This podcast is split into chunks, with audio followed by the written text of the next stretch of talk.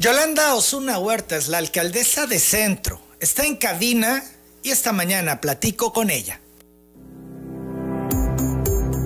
López de Antes, la firma de abogados, auditores y contadores más reconocida del sureste, presenta la entrevista con Emanuel Civilla. Bienvenida Yolanda, ¿cómo estás? Qué gusto saludarte.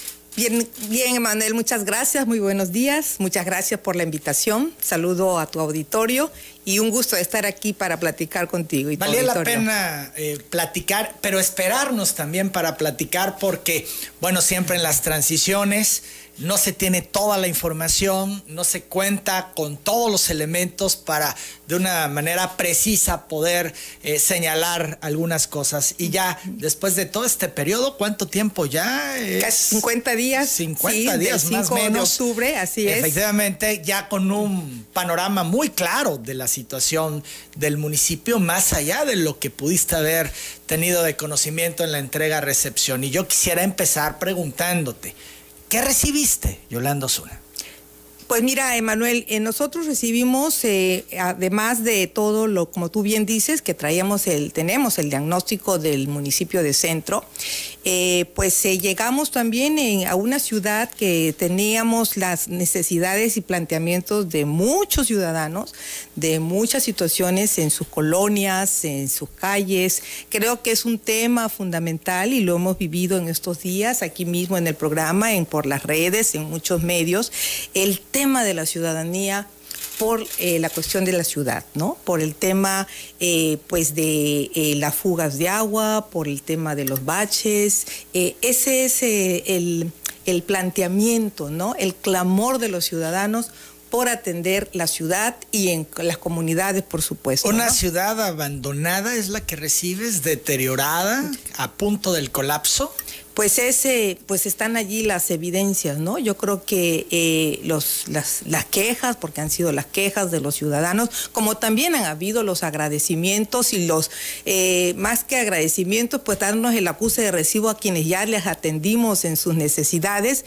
Si hay una circunstancia en la ciudad eh, con el tema de estos servicios públicos, por así englobarlo, que estamos pues atendiendo de manera sistemática desde el primer día de nuestra gestión, desde el 5 de octubre, y que hemos venido atendiendo por colonias, pues, en algunas comunidades, y ya tenemos un programa y ya estamos interviniendo para que de manera integral eh, podamos dar la solución a corto plazo. Hablemos de eso en pocos momentos, sin embargo, importante también abordar el tema de lo administrativo. ¿Qué recibes en cuanto a lo administrativo? Eh, ¿Qué te encuentras? ¿Cuál es el escenario que, eh, bueno, pues tiene hoy con claridad Yolanda Osuna. Estamos todavía en el proceso de entrega a recepción. Nosotros inclusive ampliamos que por norma te lo permiten 15 días más, ¿no? Del mes que se tiene para este proceso. Prácticamente con estos 45 días hábiles culmina el 9 de diciembre estos procesos. ¿Qué nos encontramos? Bueno, pues un ejercicio fiscal que ya está este, eh, justamente en el último trimestre, en donde sí las finanzas están acotadas eh, para cosas muy específicas que se requieren en la parte administrativa, eh, pero que nos faltaba esta parte de recursos adicionales para poder atender lo que esta demanda de la gente, bueno, estaba planteando. Entiendo entonces que la anterior administración, la de Baristo Hernández, te dejó lo relacionado con nóminas. Y nada más. Así es, es correcto. Esa parte está para que eh, la parte administrativa podamos nosotros este, cumplir. Y bueno, pues unas, eh, un área que también requiere de organización de recursos humanos, eh, de también de la parte administrativa en cuanto a los pagos, por supuesto. pues sí, limitada, sí, por supuesto, como todo ejercicio fiscal en el Digamos, no te, dejaron, no te dejaron dinero en caja. No, no hay dinero en caja. No hubo dinero en caja, pero bueno, hubo lo programático para poder eh, cumplir en el último trimestre, ¿no? Y con unas dificultades, como todo, como reitero, un ejercicio eh, ya fiscal en el último trimestre. Y no solamente me parece que para Centro, Manuel, yo creo que en general nosotros hemos comentado eh, justamente en, este, en estas fechas del cambio de las presidencias municipales, creo que entrar en el último trimestre, eh, sí en general se complica porque uno trae una agenda y un programa que quisiera poner en marcha al día siguiente y que requieres de organizar y que requieres también de tener los tiempos de gestión eh, porque ya el último trimestre pues está acotado. Y los recursos. Y eso pasa yo creo que no solamente ni en Tabasco, en todo el país, todos los presidentes municipales que entramos en, en octubre tenemos esta circunstancia. Es un golpe entonces eh, eh, el diseño que se tiene de la toma de protesta en octubre, cuando ya estás en el último trimestre del año y cuando un alcalde anterior ha ejercido eh, la mayor parte del presupuesto y no deja previsiones para el último trimestre, sino que trata de saldar todo lo suyo para no tener mayores problemas. Sí, financieramente sí, administrativamente por, sí, no es lo más pertinente, definitivamente, ¿no? Porque uno eh, entra siempre cuando estos eh, eh, periodos de entrar el primero de enero, pues entras con un presupuesto al 100% que tú vas ya orientando el gasto, ¿no? creo que eso, bueno, pues es como una reflexión y un análisis, pero sin embargo, bueno, pues tenemos todo, toda la parte este, técnica y organizativa para poder también culminar en el año bien, bien con todo lo que implica este, los compromisos eh, que existen y sobre todo, bueno, con una agenda para, ya de trabajo para atender lo que nos eh, eh, impusimos y establecimos y, establecimos como compromiso, no solo de campaña, sino también al asumir el gobierno municipal el 5 de octubre, lo que vamos a hacer con Centro para mejorar estas condiciones de vida, ¿no? ¿Te dejó deudas, Baristo? Bueno, hay una, sí, hay una serie de... de, Deuda proveedores. De proveedores, eh, Se hizo todo este procedimiento para eh, renegociar la, el endeudamiento que tenía el municipio para tener mejores condiciones, la propuesta que enviaste al Congreso. Claro, eso es una propuesta es una parte, que va a futuro además. Es una parte, digamos, diferente a lo que te estoy preguntando, específicamente proveedores, eh, constructores, quedó ahí saldos pendientes. Sí, quedaron algunos saldos pendientes eh, que, bueno, pues se estarán revisando, ¿no? Eso está en ese proceso actualmente con cada uno de ellos que sí tienen pendientes.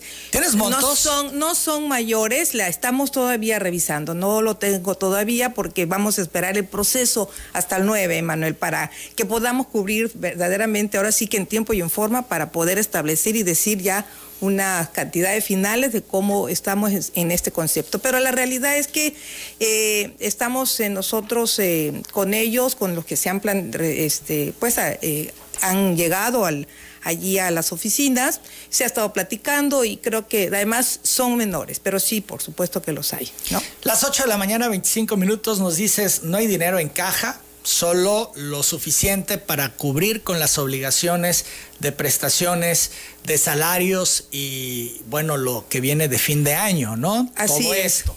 Las 8 de la mañana, 25 minutos. Hay tantas necesidades en el municipio. ¿Qué se puede hacer sin dinero para enfrentar todo esto que requiere hacerse en el municipio de Centro. Son las 8.26. Vamos a la pausa. Regresamos, seguimos platicando con la alcaldesa de Centro, Yolanda Osuna. ¿Qué se puede hacer sin dinero? El ayuntamiento de Centro no tiene los recursos más lo que ya está programado para nóminas, para las cuestiones que tienen que cumplir para fin de año. claro, sí, porque también, bueno, hay un recurso que lo debo comentar, que está comprometido, ¿no? De obras que se están haciendo eh, y que son recursos también federales y que están comprometidos la contraparte eh, municipal para culminar estos este, proyectos y estas obras, pero que son, eh, como lo planteamos, pues recursos comprometidos para estas obras y ¿Qué se puede hacer? En la pregunta de qué se puede hacer, bueno, pues yo creo que en la creatividad, la innovación, la gestión eh, de lo que estamos haciendo de recursos, eh, hemos también eh, venido trabajando pues de manera intensa en todo el proceso también de la recaudación, que ha habido, bueno, pues también una buena respuesta, en la gestión de recursos adicionales, también en la parte de la reorganización de alguna manera de lo que es el gasto. Yo creo que eso es una parte también de importante en lo que eh, establecimos en la administración. El tema de la austeridad, implementaste un programa de, austeridad y eficiencia. Y eficiencia, eficientar el gasto público, Emanuel, es clave para que podamos eh, trabajar, y lo decía yo ayer, eh, la planeación, la gestión, el orden, eficientar eh, estos recursos eh, públicos eh, y humanos, bueno, pues proporciona y nos permite dar unos servicios públicos pues con mayor atención y celeridad en estos momentos que estamos ya, bueno, pues por terminar un ejercicio fiscal, ¿no? Pues que prácticamente estamos año y medio de, digo, perdón, a mes y medio de, de cerrarlo, ¿no? Ahora, ¿lo que encuentras fue peor de lo que imaginaste? Bueno, yo creo que eh, de alguna manera hay condiciones que sí eh, requieren una, una doble, un doble esfuerzo y aquí se planteó y no es novedad toda la serie de condiciones que se, eh, que se han comunicado de lo que implica eh, la administración de centro, el tema pues del mismo edificio, de palacio, las oficinas, en la parte administrativa de lo que tú me preguntas, el tema de la demanda de los servicios, eh, bueno, sí, pero además sabíamos en ese sentido que pues iba a ser así, ¿no? Yo creo que eh, no hay una mayor novedad de lo que nosotros planteábamos y nos imaginamos de lo que íbamos a encontrar. 70% de la infraestructura de agua potable y alcantarillado del centro está fuera de servicio. Eso señala el Colegio de Ingenieros. ¿Es el diagnóstico que ustedes tienen? No es el 70 como tal, pero sí hay una circunstancia eh, muy particular que eh, encontramos con el tema del agua potable. Efectivamente, hemos venido trabajando con ellos, con los colegios, eh, para todos estos procesos en el tema del agua potable y del drenaje. estamos en una etapa de eh, estabilizar y sistematizar ¿no? lo que es eh, las plantas de agua potable. Estabilizar el sistema eh, ha sido una tarea que desde el primer día se ha abocado el organismo operador para poder dar el suministro y la calidad del agua potable. Vamos a entender mejor, Yolanda, a qué te refieres con estabilizar. ¿Estaban inestables? ¿Esto es operando de manera inestable? sí, había, hay fallas en las plantas por los equipos, Emanuel. Eh, siempre, eh, tanto en las plantas de la ciudad de Villahermosa, que es, bueno, la planta de Villahermosa, la planta del Carrizal, que ya hoy se está interviniendo, que tienen recursos para estar este eh, operar mejor, para cambiar equipo. Cuando llegamos y a los dos, a los 10 días, y aquí también se, se, se, dio testimonio, ¿no? de las plantas tuvimos que parar la operación de la planta Villahermosa eh, para corregir un tema de una fuga en otra, en otra parte de la ciudad. Eh, se aprovechó para hacer la, la, eh, limpieza de la planta, pues estaba solvada de lodos, los picos de turbiedad que se tuvo en esa fecha también por las lluvias. Eso no permite que una planta, y luego el problema de los equipos, que eso es lo que ha realmente afectado el funcionamiento normal y sistemático de una planta potable estabilizadora, ¿no? Son las 8 de la mañana, 33 minutos, y entonces estabilizar quiere decir que le están dando mantenimiento a los equipos. Mantenimiento a los equipos, eh, cambiando algunos, este, que se requiere ya el cambio de equipo, donde han habido ya intervenciones. Hay, este, por ejemplo, en una planta donde hay el mismo equipo que se ha intervenido tres, cuatro, cinco y seis veces. Esa parte, bueno, pues ya dio de sí ese equipo y hay que cambiar el equipo, no solamente dar mantenimiento. ¿Y esto cuándo lo tendrán resuelto? Bueno, esto estamos trabajando en la planta Carrizal, es, la, es el programa que entró dentro del paquete, que también fue muy oportuno en septiembre cuando el gobernador Merino eh, también eh, apoyó esta gestión que hicimos todavía como presidenta electa para intervenir la, eh, la limpieza de drenes y la, también la intervención en algunos cárcamos para que eh, pudiéramos, bueno, en un en una afán de previsión, eh, poder mitigar eh, realmente los impactos de las posibles lluvias de octubre. Ahí se incluyó la intervención por parte del CEAS, la planta Carrizal, que también está en el tema de los cambios de equipo. Yo creo que eso prácticamente en un mes debe de estar, este, o sea, muy pronto realmente. la planta Villahermosa se va también a, intervenir ahora con estos recursos que comentamos de los 80 millones. Eh, también aquí eh, se va a mejorar y a cambiar los equipos y estamos hablando también de, un mes y mes y medio, ¿no? Y así poco a poco es esta parte de en dos, tres meses poder trabajar en esta eh, estabilización del sistema. La presión del agua mejorará a finales del mes de enero de 2022. Eso ventilaba ayer el titular del SAS. Es correcto. Eh, ¿Cómo van a lograrlo? porque actualmente te hablaba yo de obras que están este y los recursos comprometidos, por ejemplo, eh, hay eh, las cisternas que se están haciendo en el caso para poder eh, dar presión, por ejemplo, a todas estas colonias de la 18 de marzo, Guadalupe Borjas, Palmitas, que siempre, que siempre traen este problema ¿no? de la falta de agua, de la presión. Eh, al culminar esta obra va a mejorar porque va a permitir eh, poder dar presión y poder suministrar el agua con mayor este, fluidez. ¿no? No, están, no están en riesgo las líneas, ha hablado de que las líneas prácticamente están tronadas, que están obsoletas al meterles presión, ¿no van a tronar?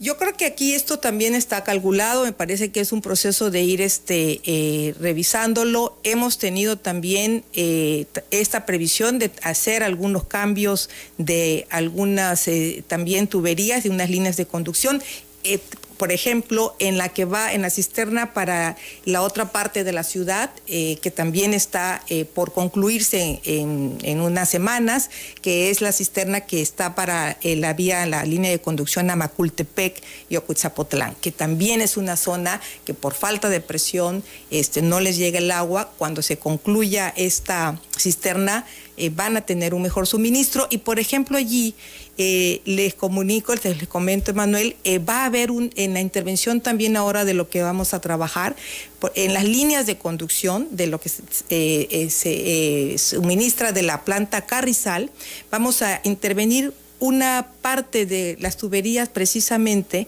porque hemos visto que llevan ya una, un tramo de 300 metros eh, pues más de, ocho eh, cambios, ¿no? Y ocho intervenciones, ya esa, esa parte ya no se puede eh, mantener ni corregir. Hay que cambiarla. Esa la vamos a sustituir, por ejemplo, y así es una etapa de ir sustituyendo ciertos tramos que han sido críticos, que han tenido muchos, este, muchas, mucho mantenimiento, intervenciones y que ya pues su vida eh, útil ya no funciona. Entonces, estas sustituciones de ciertos tramos eh, agudos, donde hay el suministro importante eh, para estas comunidades, estas villas, en el caso de Macultepec o Cuitzapotlán, vamos a trabajarlas para que se pueda dar este suministro pues con mayor fluidez y con calidad. Y también quiero comentar, apenas, bueno, son 50 eh, días, ¿no? Yo creo que el tema de esta infraestructura eh, de hidráulica,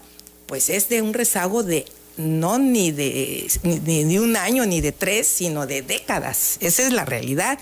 Y bueno, vamos a ir de manera gradual eh, trabajando, una en el mantenimiento y la operación como estamos haciendo ahora, que lo que iniciamos el día de ayer, y otra también en el proyecto de mediano y largo plazo para atender eh, el tema eh, de la ciudad y de las comunidades en el suministro y calidad del agua potable. Estas acciones, eh, digamos, lo que nos referías de tramos que se van a sustituir, pequeños tramos, pequeños tramos. son paliativos, son mejoralitos, son aspirinas.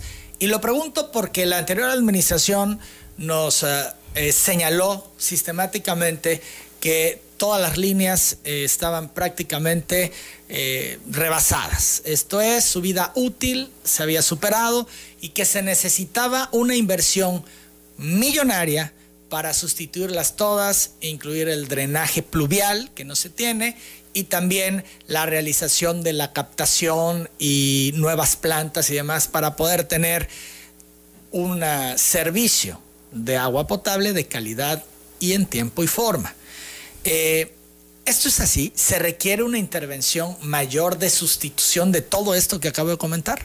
Bueno, por supuesto que se requiere una intervención mayor que no se hace ni en tres años ni con estos recursos. Eso es un programa de largo plazo, de, de dos, tres trienios, para poder hacer así como lo has planteado, realmente esta sustitución de las líneas de conducción. Eso es eh, un programa de mucho tiempo, pero lo que tenemos que hacer eh, es resolver lo inmediato y también no dejar de hacer lo que se requiere en el futuro. O sea, bueno, atendemos lo urgente, pero no dejamos de atender lo importante. Esto es una realidad. Y por ejemplo, en las líneas de conducción sí es, eh, se requiere hacer estas sustituciones, estas fuentes de captación que has comentado. Por ejemplo, ahora estamos trabajando el proyecto eh, que ya va a estar para cambiar lo que se ha mencionado, estas líneas, para cambiar la fuente de captación eh, para la planta Villahermosa, ¿no? Del Grijalba al Carrizal, que eso le va a dar una eh, mayor eh, posibilidad en la fuente de captación de tener un agua con mayores este, condiciones, más clara, porque viene ya un agua tratada, ¿no? Este, ya de, con mayores este, niveles, sobre todo, pues, óptimos para, para el consumo, y ya una vez que tratemos en la planta, pues eso es una diferencia que va a eficientar el, tema de la calidad del agua, ¿no? Entonces, este proyecto del que se ha platicado del cambio de la fuente de captación del Grijalba al Carrizal, eh, pues es un, lo traemos en la agenda para el próximo año. Está también la nueva planta de, Carrizal, que también va pues, este, de realmente a funcionar y, con eso en la ciudad de Villahermosa pues tendremos 4 mil litros por segundo y creo que en ese sentido la capacidad para el consumo del agua en la ciudad es suficiente. Hay que seguir trabajando en estas líneas, por supuesto, de conducción y sustitución, pero por sector. Este es otro tema también, Emanuel, que entre los técnicos se ha manejado, la sectorización. Esto es fundamental, la sectorización en esta infraestructura hidráulica. Ayer decía también el titular del SAS que aseguraba que el agua que sale de las plantas sale potable y sale bien y sale con calidad. ¿De qué sirve que salga bien si en, las líneas se echa a perder. Así es. Y llega con olor y llega con color y llega con sedimento. Y hay que hacerlo, pero por sectores y por partes, ¿no? Y eso es lo que llevará el tiempo y hay que asumir la parte que corresponde y empezar por eh, esa sectorización y entramos, ¿no? Y cada quien que haga su tramo y nosotros llegamos a un nivel y el que venga pues sigue en el otro nivel de las etapas. Creo que eso es lo más importante. Eso es dejar un proyecto ejecutivo establecido. Esta administración, la tuya, se quedará eh, en la mesa un proyecto, tú realizarás una parte de él, pero quienes vengan tendrán que darle continuidad. Por supuesto, ese es el tema, Emanuel, darle continuidad para que se pueda culminar ya finalmente que la ciudad de Villahermosa y las comunidades también se tengan, este, eh, pero hablando de la ciudad de Villahermosa, resolvamos el tema del suministro y la calidad del agua potable. Pero tú dejarás el proyecto, ejecutivo. Nosotros dejaremos el proyecto ejecutivo. Eh, hay proyectos, sea, y sí se habla de 3.000, de 3.500, otros dicen 2.000, otros dicen que hasta 9.000. No, Emanuel, yo creo que aquí lo importante es identificar estos proyectos ejecutivos, dejarlos, dar una, este, bueno, la cantidad correspondiente al programa integral, pero lo más importante, ¿qué vamos a hacer en estos tres años? Y eso es lo que nos estamos nosotros abocando para este, atenderlo y resolverlo. Ahora, ayer eh, presentabas el programa emergente. Eh, cuéntanos de él, por favor, Yolanda. Este programa emergente, eh, bueno, obedece a la necesidad, como decíamos, inmediata de atender cuatro conceptos fundamentales que hay en muchas colonias de la ciudad, ¿no? Que es esta reparación de hundimientos menores de aguas negras, que es la sustitución de las tapas de pozos de visita, la rehabilitación de estas eh, este, alcantarillas este, de, rejillas pluviales y sobre todo esta eh, reparación de las fugas de agua limpia.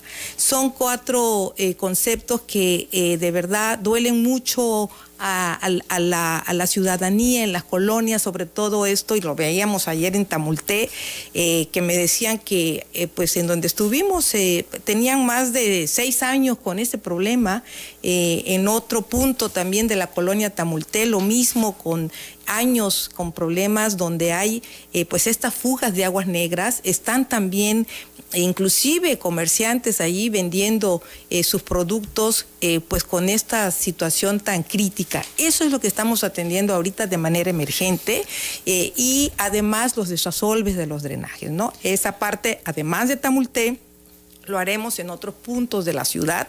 Estamos ya en el centro de la ciudad también trabajando estos conceptos, ¿no? Esto es en Tamulté al 100%, esto se resolverá al 100% toda la eh, problemática que tiene. Sí, lo que hay hoy al 100%.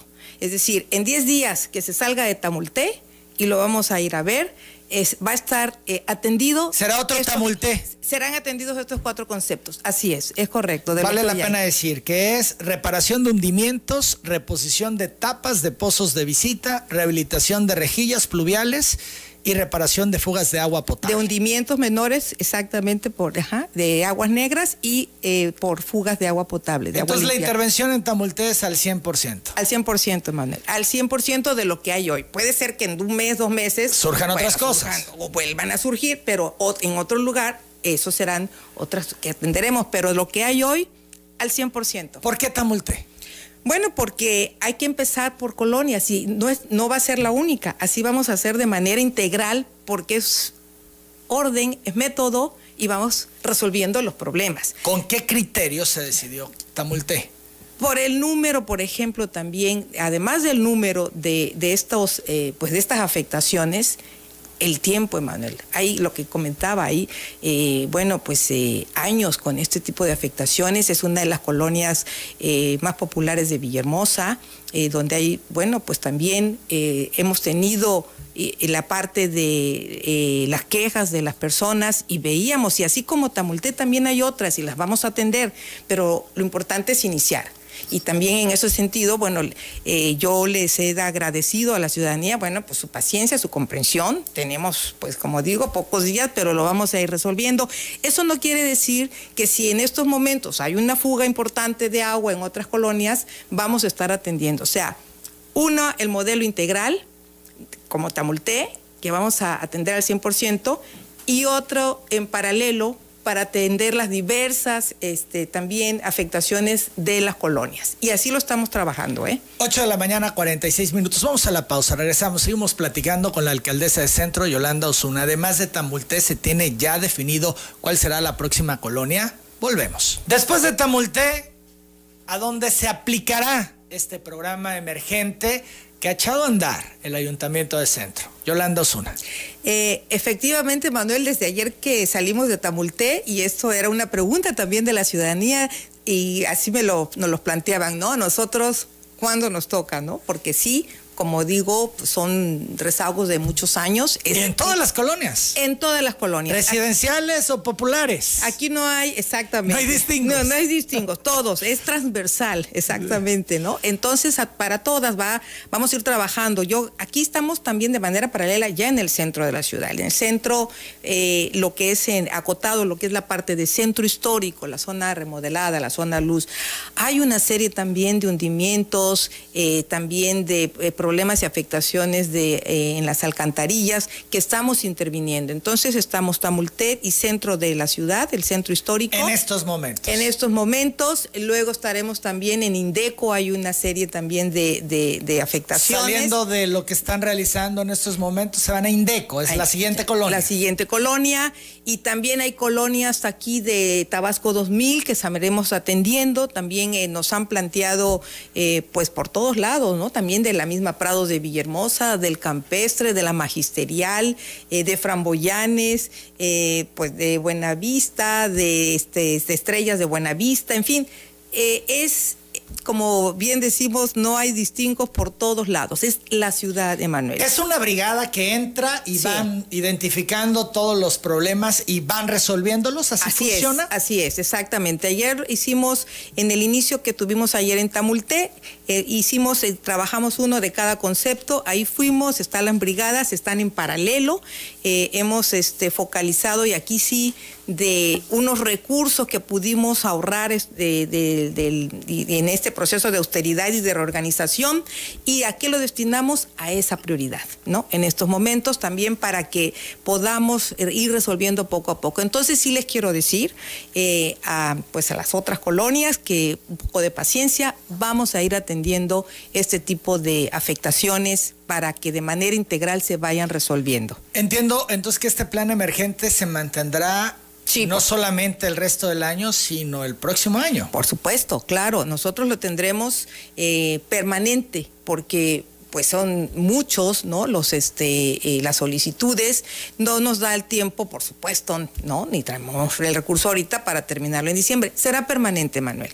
Y también será permanente porque, bueno, además las condiciones de nuestro suelo, de nuestro clima, eh, pues este, eh, también propicia una serie de afectaciones. La propia infraestructura que se tiene, ¿no? De hidráulica, pues ha hecho que estemos ahora eh, en estas condiciones en la colonia, pero las vamos a mejorar, las vamos a trabajar, esto es una parte y vamos a ir poco a poco y yo creo que esto, bueno, en seis meses va a ser otra, otra circunstancia y otra parte con estos problemas en la ciudad. A 50 días de haber asumido como alcaldesa de centro, has tenido ya críticas y señalamientos de ciudadanos. ¿Son injustas estas críticas y estos señalamientos, Yolanda, cuando bueno, pues estamos viendo que es una ciudad colapsada la que recibes.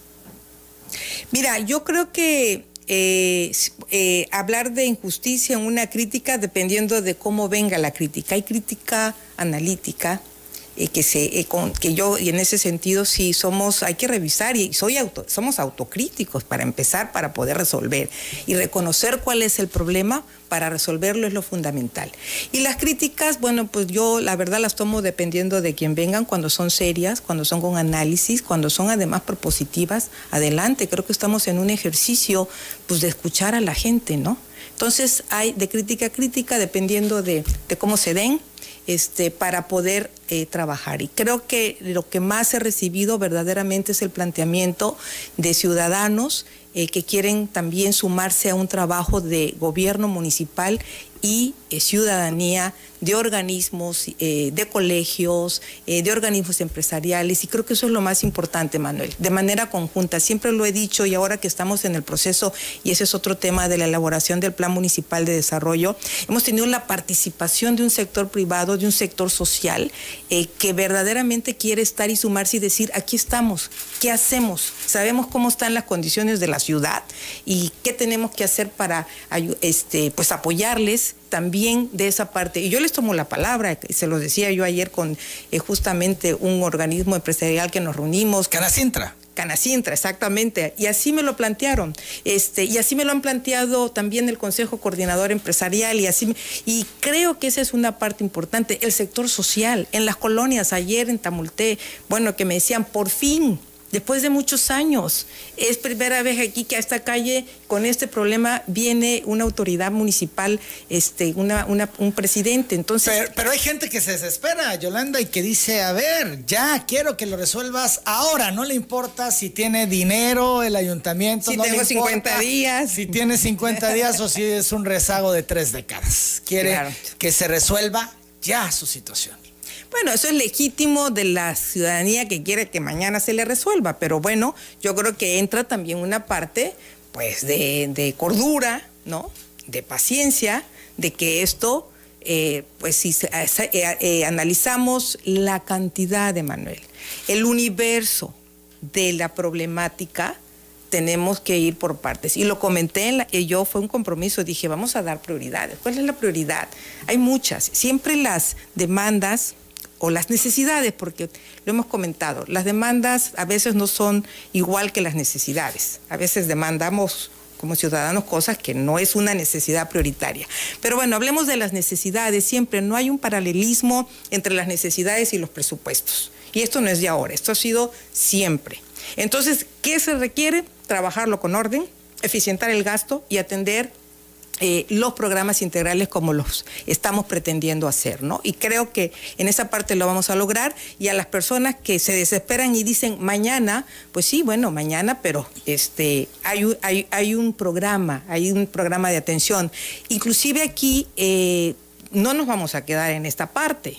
y esto es muy importante, ayer lo decía yo, esto es apenas, bueno, una, una, un asunto de, en primera instancia, esta, esta operación que estamos haciendo de manera integral. Viene una segunda parte del programa que es importante, donde atenderemos también otros conceptos como luminarias, el bacheo, este, hundimientos mayores y estos hundimientos mayores que ya vamos a atender en esta segunda etapa, por ejemplo, estos sí van este, y contesto una parte de tu pregunta de la el mejoramiento de las líneas de conducción, ¿no? Al hacer e intervenir en hundimientos mayores, ahí estaremos cambiando, por ejemplo, tuberías de, de pozo a pozo, ¿no? Y entonces, poco a poco, así, cuando eh, tengamos esa intervención... Serán esos tramos completos. Exactamente, esos tramos completos para que ya esa calle, en esa línea, ya no te dé problema, ¿no?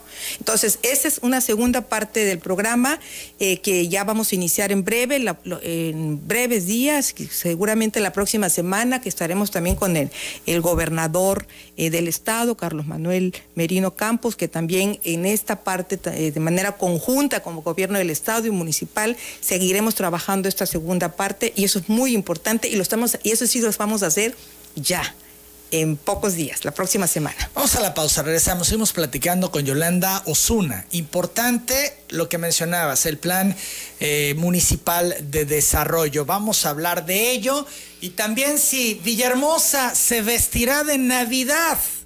Volvemos. Hablemos del plan municipal de desarrollo. Eh, pues eh, iniciamos ya la elaboración del Plan Municipal de Desarrollo, Emanuel. Eh, emitimos la convocatoria la semana pasada y el día de ayer trabajamos ya en uno de los primeros foros por parte de los comités sectoriales, que es la participación de la ciudadanía. En la convocatoria así lo promovemos, te escuchamos, centro te escuchamos y vamos a la elaboración del plan con la participación de todos los sectores, del sector eh, social eh, de las comunidades, de las colonias, eh, del sector privado, también la participación de las instituciones del orden federal, estatal y por supuesto el municipio. Y se trata de tener este plan muy, muy ya a corto plazo, ¿no? ¿no? No se debió de haber conformado con lo que recogiste en campaña muchos tenemos la impresión que en campaña, además de promocionarse y buscar el voto es recoger todo lo que eh, los ciudadanos traen en mente, las inquietudes, las denuncias y demás, y con todos los organismos con los que te reuniste en su momento, también para poder integrar este plan municipal. Eso forma parte, por supuesto, forma parte todas estas, eh, esto que recogimos en campaña, forma parte también el proyecto de plan de gobierno eh, que nosotros este, también eh, planteamos desde el primer día de campaña, pero también es un proceso eh, jurídico normativo que por la ley de planeación todos los municipios estamos obligados a la elaboración del plan y por supuesto que creo que es volver a tener la voz de los ciudadanos, siempre. Yo creo que esto hay que mantenerlo y por eso esto, y es un proceso eh, corto, de corto plazo, ya en, a fin de año lo debemos de tener, seguramente a principio del año próximo, en enero, tendremos eh, su presentación. Eh, y hay varias formas de participación, que es muy importante. A ver, cuéntanos de ello. Mira, están los, las reuniones de los subcomités sectoriales, este, que son los foros que estamos haciendo a partir de ayer. Están asambleas comunitarias también. Nos vamos a ir a, cuatro de los cuatro puntos cardinales del municipio también para escuchar a las, a las, eh, a las personas, a la gente que está también queriendo decirnos cosas para el proceso del plan municipal. Hoy, por ejemplo, vamos a estar en Plátano y Cacao, segunda sección, con el tema de vocaciones productivas. Eh, vamos a hacer también eh, el día de mañana en Villa Parrilla con el tema de desarrollo urbano. El jueves 25 en Tamulté de las Sabanas vamos a estar con el tema de igualdad e inclusión y el viernes 26 eh, en la colonia Gaviotas eh, para el tema de seguridad y servicios. Y también hemos instalado buzones, eso es muy importante, en 12 ubicaciones importantes, en villas, eh, aquí en algunos puntos claves de la ciudad.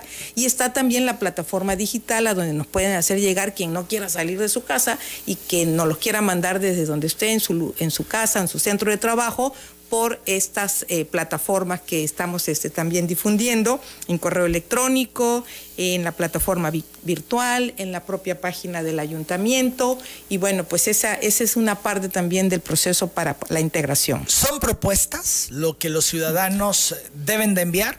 Sí, son propuestas, es lo que queremos. Por ejemplo, danos un ejemplo de eh, qué es lo que el ciudadano tendría que sugerirle a la autoridad.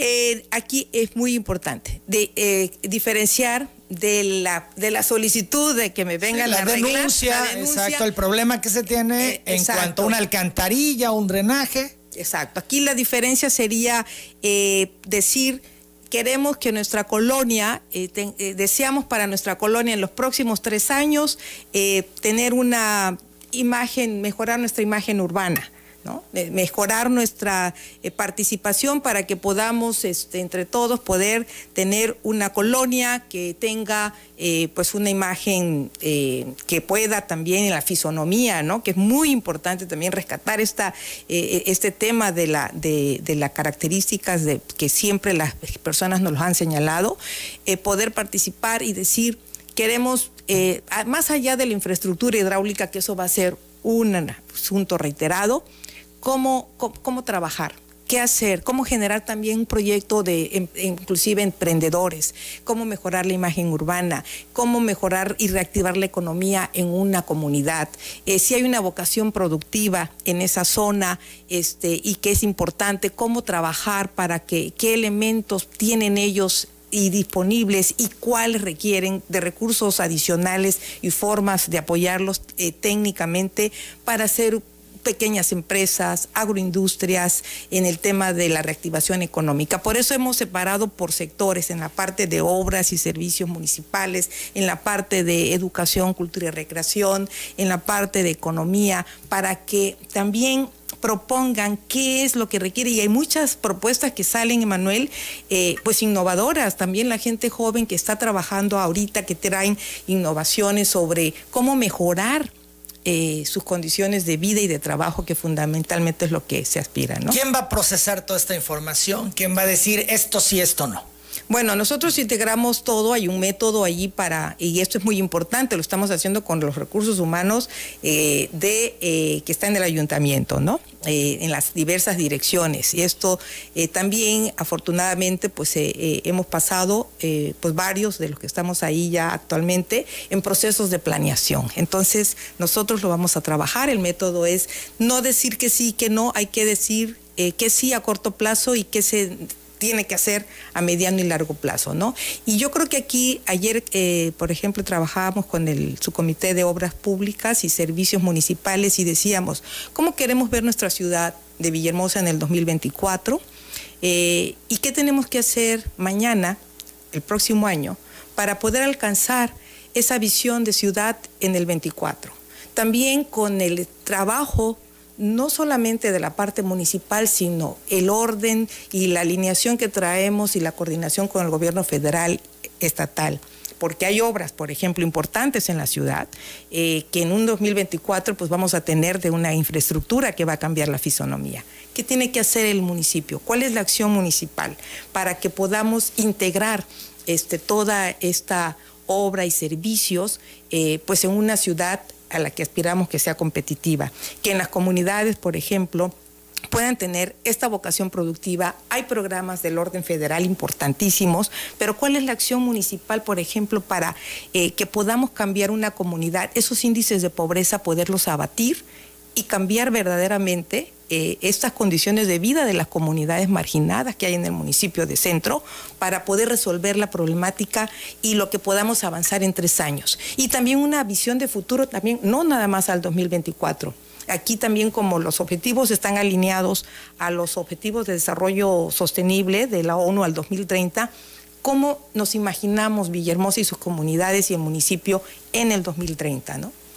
Las 9 de la mañana con 8 minutos. Bueno, pues estaremos muy atentos de, digamos, el dictamen final de lo que surja de todo este proceso de consulta que están haciendo para elaborar este plan que deberá de traducirse en acciones concretas. La ruta. La ruta. Por la que se va a seguir. La ruta, y por eso es eh, el esquema y el tiempo de hacerlo ya y tenerlo a fin de año para que alineemos justamente iniciando en el 2022 esa ruta a seguir también con el programa presupuesto, que es muy importante. Sin embargo, el presupuesto ya, se bajó. Eh, ¿Cómo alinearlo cuando no se tiene el plan? Claro, ¿no? Porque tenemos, por supuesto que están los ejes, ¿no? Y, el plan, en la convocatoria que nosotros hicimos, estamos eh, circunscribiéndolo a los cinco ejes de acción que planteamos precisamente en la campaña y que eh, también pudimos confirmar que estos cinco ejes que planteamos, siempre las solicitudes y los requerimientos y todo lo que recogimos en campaña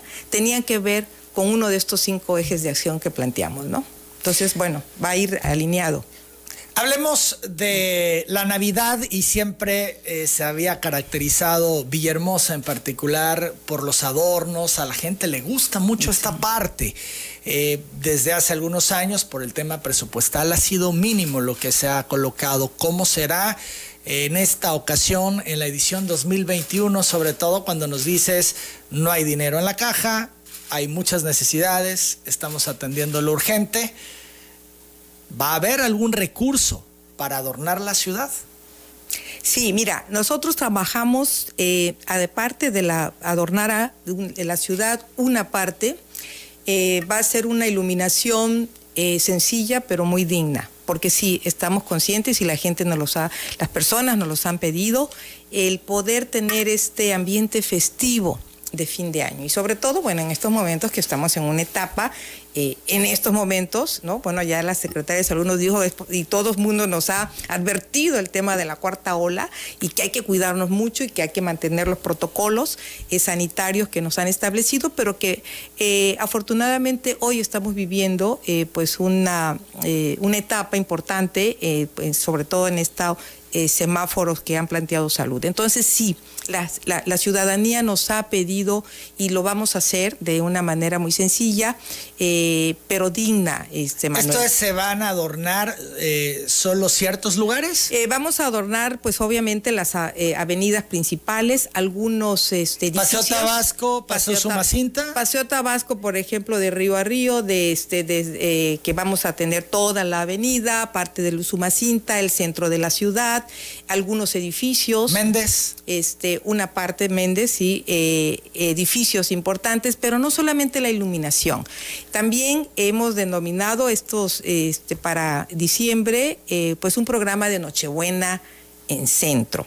Y aquí también nos hemos coordinado, eh, está también la participación del gobierno del estado, del DIF Tabasco. Nosotros tuvimos una reunión con su presidenta del DIF, eh, la licenciada Guadalupe Castro de Merino, eh, desde hace ya un par de semanas, dos, tres semanas, para que rescatemos y renovemos esta parte de los nacimientos en los parques. esta, que eso va a ayudar. ¿Esto se van a instalar de nueva cuenta los nacimientos? Sí, se van a, se van a instalar de nueva cuenta los nacimientos en una ruta que va a estar este, también en lo que es del centro de la ciudad, Paseo Tabasco, Paseo Sumacinta, 27 de febrero, en, parques principales para tener estas estaciones y que de esa manera, bueno, pues también eh, propiciarle esta convivencia familiar que siempre, bueno, pues somos muy festivos en esa parte y tener una ciudad eh, pues con la tradición eh, de eh, las festividades de Navidad y de fin de año. Entonces vamos a trabajar lo de nacimientos, vamos a tener también una parte de actividades por de cultura, eh, vamos a promover en el Centro Cultural de la ciudad de Villahermosa eh, muchas actividades para niños y jóvenes de lo que son las tradiciones, ¿no? De talleres, de, este, elaboración de las piñatas, de pastorelas. Eh, y tenemos programado para el 18 y 19 en el Teatro eh, al aire libre del Parque de la Choca también eh, la, participación de la compañía ¿no? de danza este, para tener también eh, pues una pastorela allí en el teatro y al día siguiente, el 19, también vamos a tener una intervención eh, que estábamos eh, teniendo y programando con el tenor Héctor Palacios. Así que bueno, van a haber actividades este, para la ciudadanía, vamos a eh, pues iluminar una parte de la ciudad, vamos a poner los nacimientos de manera conjunta con el DIF Tabasco, vamos a tener por parte de la Dirección de Educación, Cultura y Recreación estas actividades también para las familias, niños y jóvenes. Así que bueno, yo creo que es una buena noticia de tener también este, en estos momentos eh, poder dar este ambiente festivo a la ciudad. ¿Se inaugurará el primero de diciembre? No, el primero no, el fin de semana. Estamos, será el 3 de diciembre, el viernes 3. El 3 de diciembre estará del 3, eh, obviamente, al 6 de enero, ¿no? Eh, y ya, pues el 7 retiramos todo. Las 9 de la mañana, 13 minutos, vamos a la pausa, 9.14 ya. Regresamos, seguimos platicando con Yolanda Osuna. A Yolanda Osuna, la alcaldesa de Centro, ¿le convence el dragón? ¿Y qué va a pasar con las letras de Villahermosa? Parece que es un tema de la gente. De la gente, ¿verdad? Sí. Vaya que le preocupa el asunto de, las, letras. letras. Que porque las quitaron, que sea dónde las van a poner, que las vuelvan a poner en el Tomás Garrido. Volvemos a ver qué nos dice la alcaldesa. Primero, hablemos del dragón. ¿Le gusta el dragón a la alcaldesa de centro? ¿Cree en el dragón y el trabajo que hace? Sí. Yolanda con, con otra técnica, sí, del dragón. A ver, cuéntanos eso de otra técnica. Mira, el dragón eh, por supuesto que tiene una función que es, eh, pues, eh, que hoy en la noche tienes baches y mañana amaneces y no hay nada, ¿no? Yo creo que aquí lo eh, tiene una función, ahí está el dragón, hay que ponerlo a funcionar, pero el tema es, ayer también lo veíamos en Tamulteque, cuando el dragón hace su labor y no se hace el tema de quitar justamente las capas que ya no funcionan y vas poniendo sobre capa y sobre capa, eh, pues vas también desvaneciendo el nivel, por ejemplo, de las banquetas. Y Esto es, no te convence el dragón. Sí, pero con otra técnica, de que realmente hagas, eh, va a, entrar el, dragón, pero hay que hacer el trabajo previo de levantar esa, una carpeta. Sí es cierto que es más costo, eh, pero es mejor dejar bien. Estaría bien hecho. Bien, sí, claro. Porque y evitaría otros problemas. Exacto, porque puede estar bien hecho, quitas el bache, pero vas exactamente propiciando otros problemas, ¿no? Vas desapareciendo el nivel, ¿no? De la, va subiendo el va nivel. subiendo el nivel. Y al rato, bueno, en las casas y en los comercios, pues se tienen el problema del agua. Se les mete el agua porque ya no hay banqueta. Ya ¿no? hay banqueta. Entonces es ponerlo a funcionar de otra manera ¿Lo van a hacer así? Eh, donde se va a poner a funcionar, sí. Vamos a ampliar también estas posibilidades de eh, que tenemos ahora también de bacheo con otras técnicas, este, la de, ¿no? Con esta parte de poder eh, resolver una cantidad de baches que tenemos en la ciudad y también en las villas. Entonces, por supuesto, el dragón va a funcionar una parte, pero de esa manera, Emanuel, para que podamos también resolver bien el problema. Hablemos de las letras de Villahermosa. Decíamos que, bueno, la gente trae un tema de preocupación. De preocupación, ¿verdad? Que las letras y que por qué las quitaron, ¿no? Mira, a ver, ¿cuál es la posición? Si hay un proyecto para volverlas a colocar. Mira, yo creo que la ciudad, eh, y me parece que en esta parte los habitantes o quienes están pidiendo de la ciudadanía que se pongan las letras, que han visto que en otras ciudades, y yo lo había comentado, hay letras pues, que identifican la ciudad a donde llegas, ¿no? Y sí veíamos que pues, muchas personas se iban y tomaban fotos. Eh, yo comenté, ya me habían también hecho esta pregunta, se puede ver lo de las letras, pero en otro espacio, Manuel. En otro espacio que... Por ejemplo, zona remodelada. Puede ser zona remodelada, eh, y ahora inclusive en los foros ciudadanos nos pueden hasta decir, inclusive, es una Sugerir parte donde hay quienes decían, por ejemplo, el Colegio de Arquitectos dice que las letras distintivas de Villahermosa deben continuar en el Tomás Garrido. Fíjate, los arquitectos dicen en el Tomás Garrido. Los arquitectos, sí, eso escuché y también he oído, este, he escuchado arquitectos que dicen no, como si está es la obra, es el parque de eh, Teodoro González de León, eh, estamos trabajando para que además sea parte de un patrimonio eh, de la ciudad, que se ha reconocido, esa parte es, es una de las obras, ¿no? De, tres, de las tres obras que hay en la ciudad. Y intervenir el Tomás Garrido Canaval, bueno, pues este, en su fisonomía, a veces no es lo más pertinente. Yo creo que pues aquí hay voces, nos pueden seguir este, proponiendo, pero sí, coincido eh, con quienes dicen que no en el, en el Tomás Garrido Canaval. Eh, ese parque hay que eh, renovarlo, rescatarlo, renovar en la parte de lo que es su jardinería, volverlo a poner en su plano original, los taludes, este, en su plano original. Pero no, las letras ahí en el Tomás Garrido. entonces ya damos por hecho que ahí no regresan. Ahí no regresan, ahí no regresan. Sí se van a colocar, pero en algún otro espacio como referencia turística. Claro, como referencia turística, eso pues le gusta a la gente, a los propios turistas, hay que identificar el lugar, hay que, las letras están en muy malas condiciones. ¿Hay que volver a hacer letras? Hay que volver a hacer letras, realmente, porque bueno, pues este, pues ya tiene un buen tiempo y con sol y lluvia, pues obviamente las letras hoy realmente hay que, hay que renovarlas y en esta renovación de las letras se puede ver inclusive pues también una innovación y creatividad, ¿no? Con nuestros artistas este, locales. Eh, que plasmaran su obra, ¿no? en estas letras. su obra en estas letras. Tendría mucha identidad, fíjate. Exacto, porque es darle identidad. Y tenemos artistas este, plásticos aquí en, el municipio de Centro, en esta parte también, bueno, nuestros amigos, ¿no? De Tamulté, de las Sabanas, este, que pintan, que hacen obras, este, pues, y que han tenido una participación también este, ya internacional otros que hay también en la propia ciudad aquí. En fin, podemos hacer de eso algo muy bonito, algo que nos guste a todos y que pues pueda identificar la ciudad como quiere. A todos, es un tema clave. Esto es, no le gustan a todos las letras.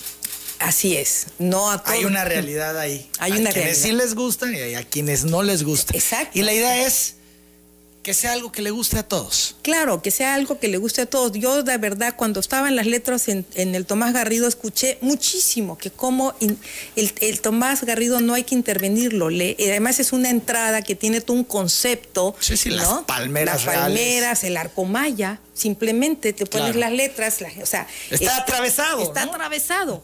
Entonces, bueno, pues no es por allí, pero sí, yo creo que podemos ver otro lugar este, quienes lo quieren las letras, pues vamos a poner las letras, pero en un lugar adecuado y que nos guste a todos. Y con identidad.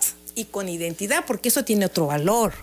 No es nada más pintarlas de colores. Como en todas las este, ciudades. Así es. Tal vez plasmarle ahí, eh, pues parte de nuestra cultura. Claro, dar esa diferenciación y tendrá más valor, Emanuel. Porque inclusive no están pintadas como en todas las ciudades, sino tiene esa identidad este, que nos da identidad de ciudad, de municipio, identidad cultural, ¿no? Sí, por ahí. Otro tema. O sea, sí van a haber letras, pero en otro lugar. En otro lugar, eso ya queda claro. Y con el tema también de la, identidad, del municipio. Así es, eso es clave. Eh, las 9 de la mañana, 24 minutos, Yolanda. Lo del Musevi también ha sido un tema reiterado. Tú has dicho, bueno, es que hay que conocer el proyecto. De momento no está pensado en que se concesione, pero Canaco, por ejemplo, insiste. Dice que de nueva cuenta presentará al ayuntamiento el proyecto ejecutivo para rescatar al Musevi. Vamos a escuchar a Manuel Antonio Miranda, su presidente. Pues mira, más allá de descartar como una concesión, yo creo que aquí lo que se trata es de trabajar en conjunto, muy independientemente de todo. Eh, la intención, la dinámica es seguir colaborando. Eh, eh, a mí lo que me interesa al final de cuentas es que se promueva la parte que nosotros venimos manejando de comercio y servicios. Pero no se ha resuelto si no, mediante de hecho nosotros no, no, de hecho nosotros estamos por presentarle nuevamente el proyecto a la alcaldesa porque sí también nos los manifestó, pues obviamente para hacer un comparativo y cómo poder ayudar. Eso va a ser un proyecto entre los dos. Sí, Claro, la alcaldesa nos pidió que tuviéramos un contacto directo con el director de Fomento Económico, que es el licenciado Manuel Patraca, Emanuel Patraca, y con él vamos a ver ya prácticamente eh, el seguimiento, darle obviamente la puntuación en la que podemos seguir trabajando y hacer este tipo de alianzas. Bueno, el Musevi insiste en los de Canaco que hay que intervenirle y hacerle. Eh, tú dices, estamos revisando opciones. ¿Qué alternativas hay?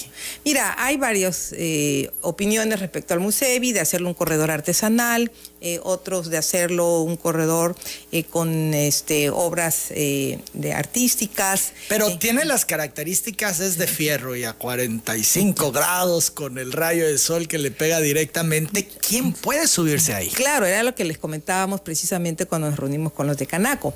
A ver, hay que hacer eh, hay que tener el proyecto, no es nada más de vamos a tenerlo y vamos inclusive como había sido empezar a recaudar, ¿no? Que habían convocado. Yo creo que es, no es por allí, me parece que lo más importante es qué podemos hacer con lo que está.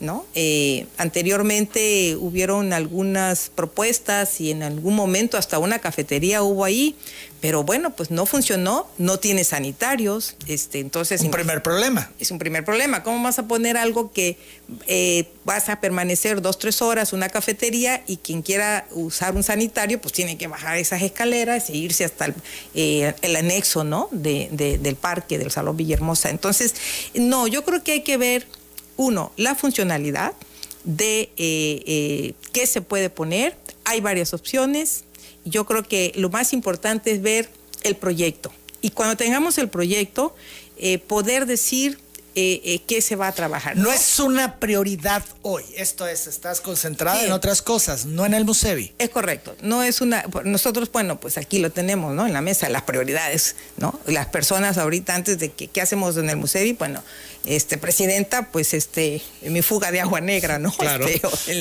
este y, ¿Qué hace lógica, ¿Qué lógica? Entonces, sentido. Y en paralelo, no quiere decir que proyectos importantes de la ciudad lo no los vamos a atender. Sí lo vamos a atender, pero eh, no hay un proyecto consolidado, Emanuel. Entonces hay muchas opiniones. Yo también aprovecharía ahora la consulta ciudadana que estamos haciendo con la elaboración del plan, por ejemplo, hablando de qué puede hacerse en propuestas, que ahí también ya sea de Canaco o de otros este... arquitectos, ingenieros, pudieran participar como colegio y presentar opciones y alternativas, sugerencias, decir, puede ser este el uso que se le dé al Musevi. Así es, es correcto, ¿no? Y, ya cuando esté el proyecto, por supuesto, le entramos. Y que también creo que es importante, si hay la participación del sector privado, pues adelante, ¿no? Este, no estamos tampoco eh, negados a esa, esa opción, pero sí hay que, hay que ver primero qué queremos hacer, y lo más importante, que sea funcional, que lo que pongamos eh, traspase un trienio. Así hay que pensarlo para que nuestra ciudad tenga estas eh, eh, opciones, ¿no? De, pues ahí sí, de productos turísticos, culturales, que vayan más allá de una administración. Es que lo tenemos que ver con visión. Nos están repitiendo que Villahermosa es la capital energética del sureste, porque bueno, es la capital a la que llega todo el mundo, aunque se vayan a Paraíso y otros lugares donde está la actividad petrolera en sí. Pero Villahermosa es la puerta de acceso y la hablan ya como una capital energética. De hecho, aquí será el próximo año esta reunión que es muy relevante, muy importante, la más importante del petróleo eh, que se va a llevar a cabo en esta ciudad. Entonces, eh, se tiene que pensar con visión, ¿no? Así es, es correcto, con una visión de futuro, con una visión que se consolide y que quede para eh, mediano y largo plazo. Eso es el enfoque que tenemos que hacer para tener nuestra ciudad competitiva. Hay otros temas importantes, sin embargo, ya el tiempo nos rebasa. Yoli, yo te invitaré más adelante para que retomemos algunos otros temas también del interés público que están ahí, que merece la pena que los comentamos. Sin embargo, eh, también decirte que hay muchísima gente que ha hablado. Aquí tengo un paquete enorme. Por ejemplo, la gente del fraccionamiento Las Giraldas de la Lima te traen aquí todo un tema de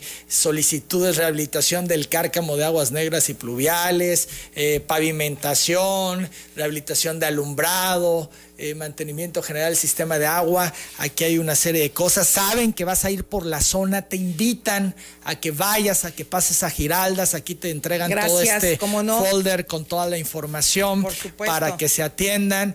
Eh, son fraccionamientos que se hicieron y que no cumplieron pues eh, con lo mínimo, elemental, que eso también es algo inexplicable, ¿no? Cómo se prestó la autoridad a dar permisos, autorizaciones para llevar a cabo estos fraccionamientos y que pues no tengan ni siquiera este la planta de agua ni la de aguas negras ni nada de nada ni líneas de nada y por eso están en las circunstancias en las que están. Eso es todo un tema, Emanuel, efectivamente. Y como, como ellos, hay muchísimos, ¿no? Fraccionamientos y colonias que están en esas circunstancias, pero sí, por supuesto, yo los atiendo, me llevo esta eh, eh, inquietud y por ahí estaremos.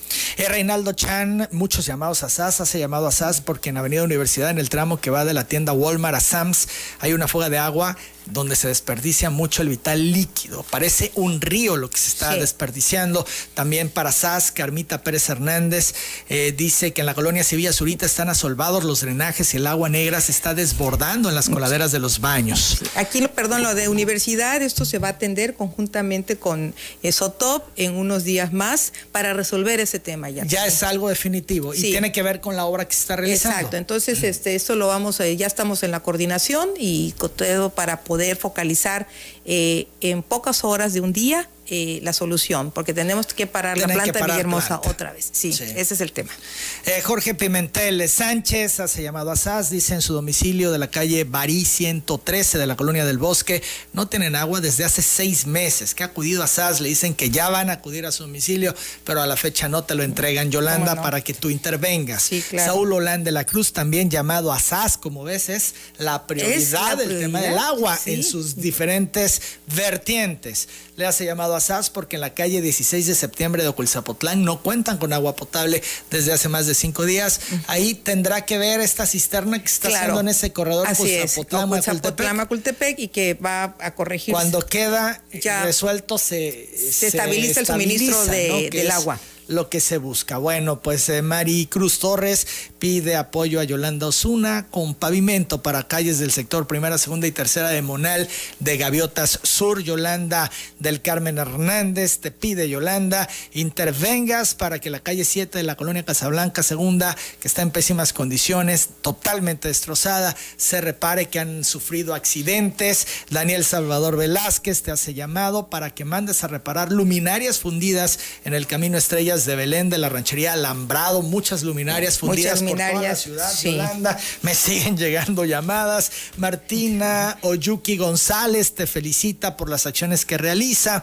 Nicolás Pereira te agradece eh, porque has mandado a limpiar las calles, el chapeo de parques y jardines del fraccionamiento ISET. Eh, María Elena Illán te felicita y agradece los apoyos y la limpieza. Eh, por otro lado, David Rodríguez Hurtado te felicita por el trabajo que se realiza, por enviar a la coordinación de limpia para chapear y barrer las calles. Antonio eh, Monroy es delegado de Miguel Hidalgo te felicita por el apoyo que estaba brindando a la colonia. El tema de los delegados es todo un tema que dejamos eh, pendiente y, emplazados para la próxima. Sí, claro que sí. Manuel Morales eh, Flores te pide, Yolanda, se repare la fuga de agua potable en la calle Río Puscatán frente al 186 de Gaviota Sur, sector San José por el puente Grijalba 2. Se tira el agua día y noche, la gente se resbala, la calle permanece inundada. Te entrego otras muchas llamadas, Yolanda, todo van con teléfonos para que puedan hacer contacto y las puedan atender. Yo agradezco, como siempre, la disposición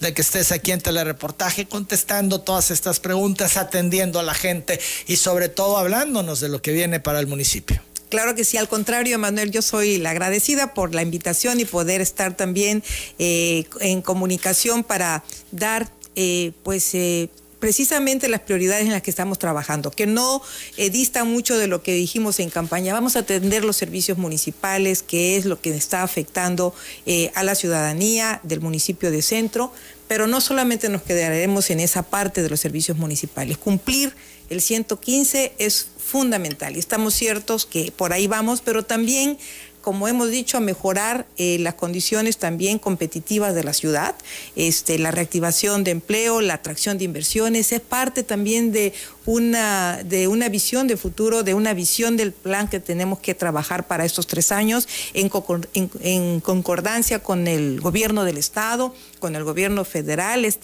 Eh, pues esta alineación de los tres órdenes de gobierno es fundamental para sumar inversión, gestión y acción, ¿no? Y bueno, trabajar por la igualdad y crecimiento del municipio. Muchas gracias, Emanuel. Gracias, Yolanda Osuna, la alcaldesa de Centro. Son las 9.35, yo hago la pausa, regreso con más.